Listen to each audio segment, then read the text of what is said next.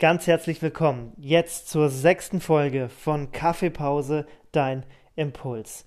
Ich möchte heute während deiner Kaffeepause mit dir über das Thema Zweifeln sprechen. Ich möchte dir ein paar Impulse und Gedanken zu diesem Thema geben, welches eigentlich oder ziemlich sicher jeden Menschen betrifft, vor allem in Bezug zum Glauben. Und auch an der Stelle möchte ich nochmal sagen, dass es ganz unabhängig davon ist, ob du eigentlich auch mit dem Glauben der Bibel und Gott und Jesus und so weiter was zu tun hast oder ob du schon länger mit Jesus unterwegs bist. Zweifel kennst du ganz sicher. Denn wenn du zur ersten Personengruppe gehörst, sind die Zweifel vielleicht der Grund, warum du dich nicht auf diesen Glauben einlässt. Und wenn du als Christ unterwegs bist, dann kennst du das dennoch auch, Zweifel an Jesus, Zweifel an seinen Zusagen, Zweifel an dem, was in der Bibel steht und so weiter. Und ich möchte da heute drei Dinge mit euch durchgehen, drei Punkte, drei Möglichkeiten, mit Zweifeln umzugehen. Erstens, du kannst die Zweifel verbieten. Zweitens, du kannst die Zweifel anbeten. Und drittens, Zweifel können konstruktiv beantwortet werden. Und nach diesen drei Punkten möchte ich mit euch noch etwas näher eine Bibelstelle anschauen, eine Geschichte, die uns da helfen möchte. Erstens, Zweifel verbieten. Das ist zum Beispiel etwas, was im Islam üblich ist. Im Islam ist es so, dass die Zweifel eine der einzigen Sünden oder von den wenigen Sünden sind, die unentschuldbar sind. Das heißt, du musst ohne Zweifel dich unterweisen lassen und dich unterordnen. Du darfst keine Zweifel haben. Ähm, man kann das auch im christlichen Bereich äh, auch missbrauchen, ja, wenn man versucht, das christlich-moralisch zu beantworten und gegen Zweifel hart vorgeht. Statt nach Antworten zu suchen und in Liebe sich zusammenzusetzen und zu gucken, woher kommen die Zweifel, hast du den Eindruck, du darfst es nicht. Man darf als Christ nicht zweifeln. Das ist definitiv der falsche Weg, zu sagen, Zweifel müssten verboten werden. Zweitens, ähm, die Zweifel anzubeten, das ist ein Problem tatsächlich, welches wir heute in unserer Kultur der Postmoderne sehr oft erleben. Also letztendlich werden heutzutage Zweifel verehrt, könnte man auch sagen. Alles muss kritisiert werden. Aber das, was am Ende dann übrig bleibt, ist meistens Ungewissheit.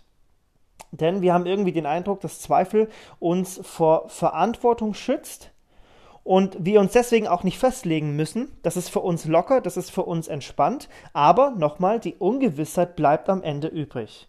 Denn alle Kanäle, die uns erreichen, und heutzutage erreichen uns viele Kanäle, all diese Kanäle füttern uns mit kritischen Fragen. Und das nährt den Zweifel in uns. Und das ist definitiv auch die falsche Möglichkeit oder die falsche Art und Weise, mit Zweifeln umzugehen. Zu sagen, Zweifel sind super und die müssen förmlich angebetet werden. Denn dann kann es wirklich sein, dass ich daran verzweifle. Und deswegen möchte ich den Fokus auf den dritten und letzten Punkt legen. Zweifel konstruktiv beantworten. Das muss unser Ziel sein.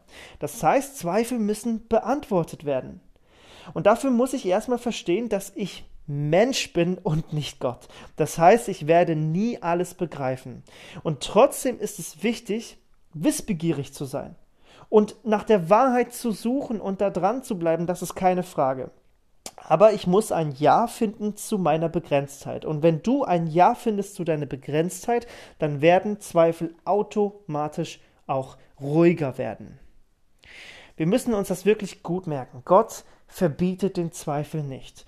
Es ist gut zu überlegen und auch kritisch zu überlegen, zum Beispiel kann ich den Glauben meiner Eltern einfach so übernehmen. Also prüfe, werde selbstständig. Gott sucht Menschen, die Fragen stellen. Und die Bibel ist voll mit Menschen, die gezweifelt haben, die Gott aber ans Ziel gebracht hat. Lass dich ans Ziel bringen. Gott möchte dir dabei helfen. Was könntest du tun? Erstens wäre es wichtig, die Ruhe zu bewahren wirklich zu sehen, okay, Zweifel gehören zum Leben dazu, aber ich will daran nicht verzweifeln. Ich will sie nicht ignorieren, aber ich will sie auch nicht anbeten, aber ich beschäftige mich damit. Und das zweite ist, ziehe den Zweifel in Zweifel. Hinterfrage den Zweifel. Warum hast du diesen Zweifel? Bleib da dran. Schiebe ihn nicht einfach so zur Seite. Schieb das nicht auf morgen. Gott ist mitten in diesem Zweifel drin. Und Jesus möchte dich trösten. Hab keine Angst. Vertraue mir. Sei es, ob du schon mit ihm lebst oder noch nicht. Beides Mal ruft dich Jesus und sagt, vertraue mir. Wage es. Ich bin mitten in deinem Zweifel dabei, aber fang an, deinen Zweifel in Zweifel zu ziehen, zu hinterfragen. Und das dritte wäre dann, lass Jesus deine Zweifelsstürme stillen, denn genau das möchte er. Er möchte den Sturm, in dem du steckst, diesen Zweifelssturm, möchte er stillen. Und wie er das zum Beispiel in der Bibel mal gemacht hat, das möchte ich jetzt gemeinsam mit dir anschauen. Wenn du möchtest, kannst du es auch gerne mit mir aufschlagen, wenn du eine Bibel in der Nähe hast. Ich werde aber auch versuchen, die Geschichte ein bisschen nachzuerzählen. Wir finden die Geschichte in Lukas 24 ab Vers 13.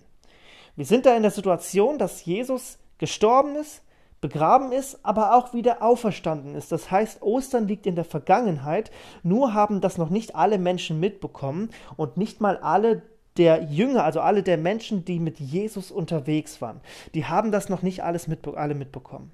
Und da gab es zwei, die waren auf dem Weg nach Emmaus und die haben das nicht mitbekommen. Die waren noch in ihrer Krise, in ihrer Glaubenskrise, in ihrer Zweifelskrise. Sie waren unterwegs und alles, was sie wussten, war, dass Jesus gestorben ist, der, dem sie ein paar Jahre, einige Jahre gefolgt sind und der ihnen zur Hoffnung wurde und der so gewaltige Worte benutzt hat und ihnen eine Grundlage gegeben hat.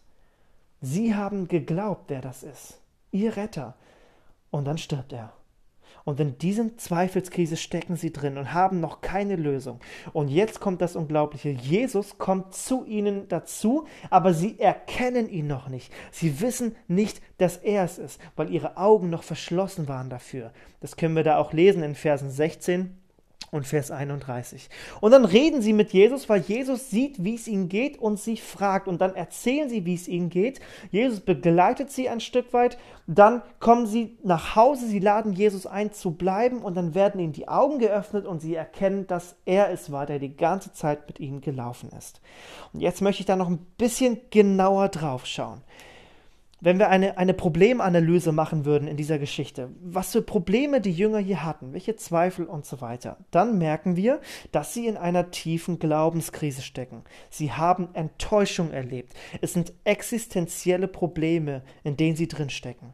Sie stecken in einer Krise und da sind sie emotional am absoluten Tiefpunkt. Das ist nicht nur ein theoretisches Glaubensproblem.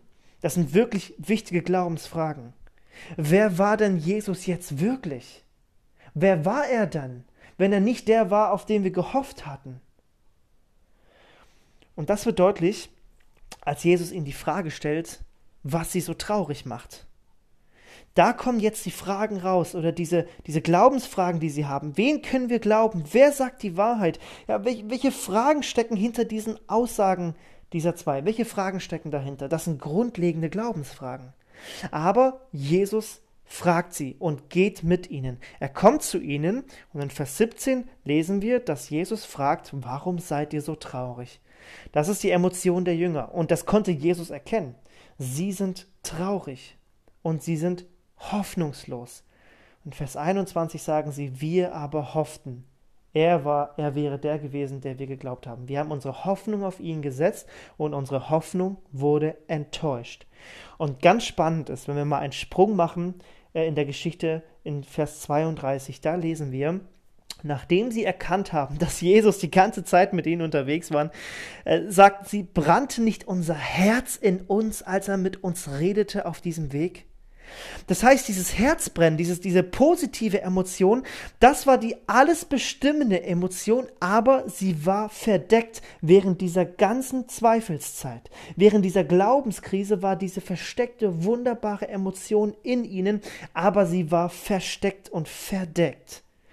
Das Herz ist der lenkende Mittelpunkt des Menschen. Und dieses Herz brannte für Jesus, brannte für das Gute, brannte vor Sehnsucht nach dieser Wahrheit, nach dieser rettenden Wahrheit in Jesus. Und Vers 32 wird deutlich, da sagen sie, wir haben eine Kurskorrektur bekommen im Gespräch. Wir waren im Zweifel und wir haben eine Korrektur bekommen. Etwas, was im Verborgenen lag, kam jetzt heraus. Und das ist das Spannende und das Wunderbare. Jesus geht mit ihnen diese Wegstrecke. Diese Wegstrecke, auf der sie zweifelten. Jesus machte sich auf den Weg mit ihnen. Verstehst du, der du, der du jetzt da sitzt und das hörst? Ähm, Jesus geht mit dir mit. Er begleitet dich auf deinem Weg und hört dir zu. Und deswegen beginnt der Lösungsweg in dieser Geschichte für die Zweifel, und das können wir auch auf unser Leben anwenden. Er beginnt in Vers 15, als Jesus sich annähert. Und Jesus erträgt diese verschobene Meinung seiner Jünger. Die erzählen und er erträgt das, obwohl er ganz genau weiß, die Jünger sind so auf dem falschen Weg unterwegs. Aber er erträgt es. Das schafft er, das hält er aus. Und dann kommt er mit dem Lösungsansatz. Und diese Reihenfolge ist wichtig, denn Jesus hörte immer zuerst zu. Das ist ein Grundprinzip im Neuen Testament und ein Grundprinzip im Leben von Jesus. Er hörte immer zuerst zu und das tut er auch heute. Er hört dir zu. Und in dem Weg zur Problemlösung geht Jesus mit ihnen in die Bibel. Wir lesen das dann in ähm, in Vers 25, 26, 27, dass Jesus mit ihnen sagt, guck mal, ich, ich gucke mit euch jetzt mal in die Bibel und ich erkläre euch, was da drin über mich steht, letztendlich.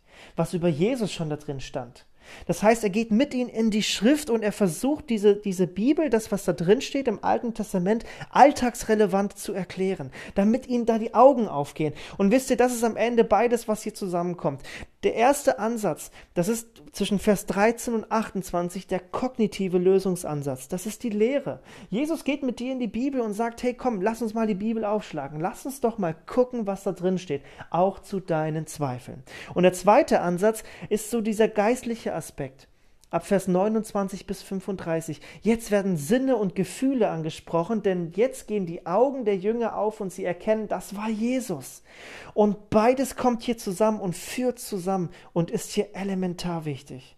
Und deswegen lade ich dich ein, wenn es um diese, diesen Lösungsansatz geht, wenn es darum geht, die Zweifel konstruktiv zu beantworten, dann erkenne Jesus, rede mit ihm, er hört dir zu und er geht mit dir diesen Weg. Und er möchte dir helfen, dass das, was in dir steckt, eine Emotion, eine tiefe Sehnsucht, dass dieses Herzbrennen, dass das aufgedeckt wird. Und du siehst und erkennst, wer Jesus ist. Und dafür möchte er mit dir auch in die Bibel gehen. Deswegen schlag dieses Buch auf. Ich kann das in diesen Folgen nicht oft genug erwähnen. Schlag dieses Buch auf. Tu es nicht alleine, tu es mit Jesus.